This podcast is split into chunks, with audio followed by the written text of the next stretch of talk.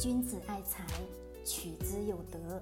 聆听财商智慧，拨动你的财富之路，让金融陷阱无处可藏。大家好，欢迎收听财德商学线上音频课。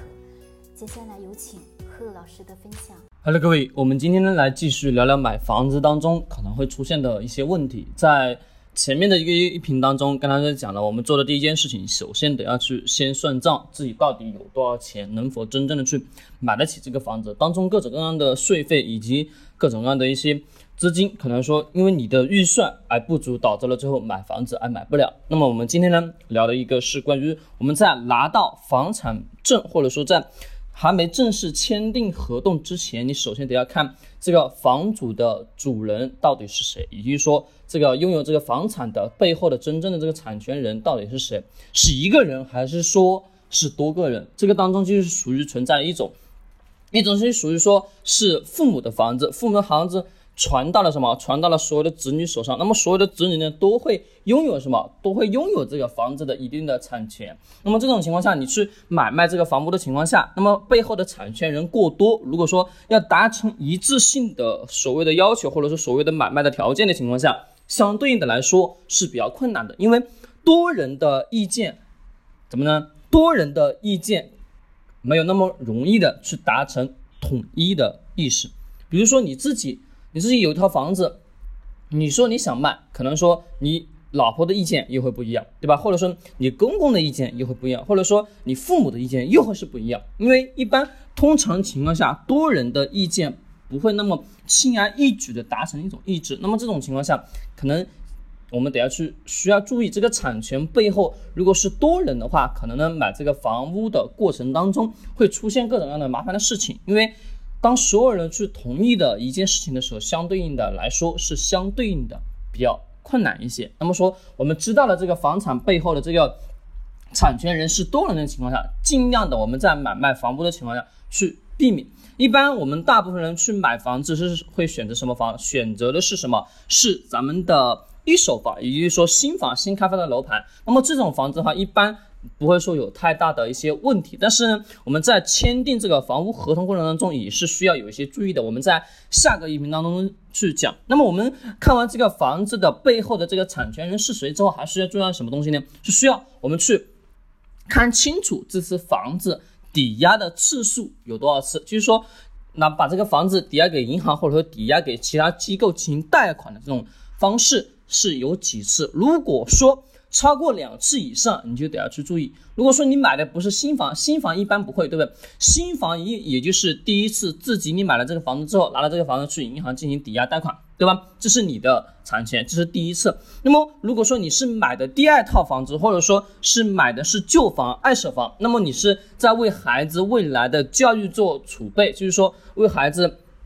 去规划什么所谓的更好的教育资源，那么这种情况下，你得要去注意买了这个房子背后的这个产权，这个产权的什么？这个产权的质押次数，你一定得要去清楚。如果说产权质押的次数过于太多，你得要去注意。一般通常情况是两次，一次是你买房子，一次就是这个房主的人拿拿了这个房子买房之后干嘛进行一个抵押，那么还有一次呢，也就是我们在。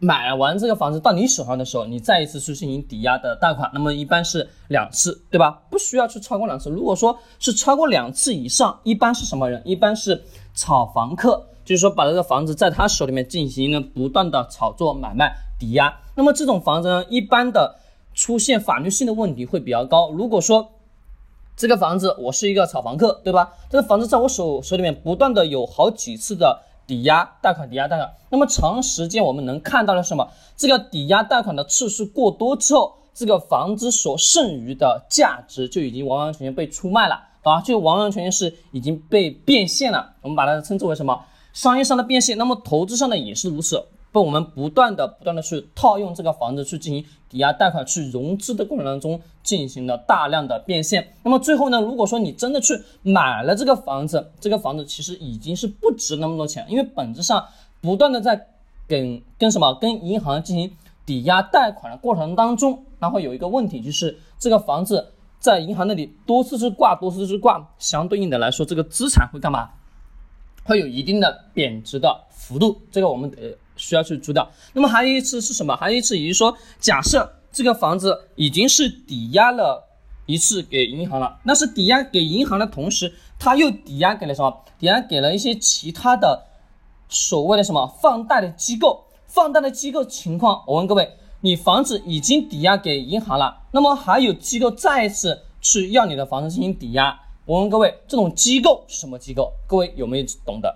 这种机构一般是什么？一般是放高利贷的机，高利贷的，懂吗？放高利贷的这种机构。那么这种情况下，你等下去考虑到一点。那么就算我把这个房子买到之后，这个什么？这个房主一边是欠的银行的贷款，一边是欠的高利贷。我问各位，这个房子最后真正的能到你手里吗？肯定是到不了。为什么？因为房子二次抵押给什么？给这个。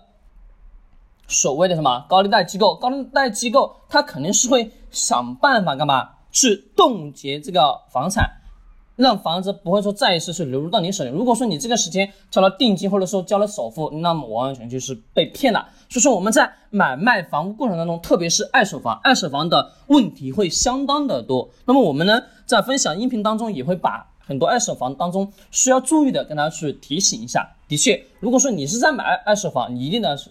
去注意这当中的很多一些潜在的风险。如果这个房子抵押的次数过多啊，一定得要去注意。还有呢，也就是我们刚刚前面所讲的，就是这个房子背后的产权人人数过多，你也得要去注意。所以这个过程当中有很多的一些问题，相对应的各位尽量的不要去碰二手房。如果说实在是没办法，你的确说这个地方又没有新房，那只有这个二手房，而且你又看好这种二手房，怎么办呢？这是我的个人建议。如果在你不懂的情况下，建议去咨询非常专业的律师，因为律师有些律师对于房产的这个知识面会非常非常的专业。其实你不去咨询律师，也可以来我们财德去学习，都是可以的。虽然是你自己在去了解这当中的一些潜在的风险之后，你适当的规避一下，你就能尽少的什么避免这个上当的一个风险。好了，我们今天呢就聊到这里。君子爱财，取之有德，学财商。找财德。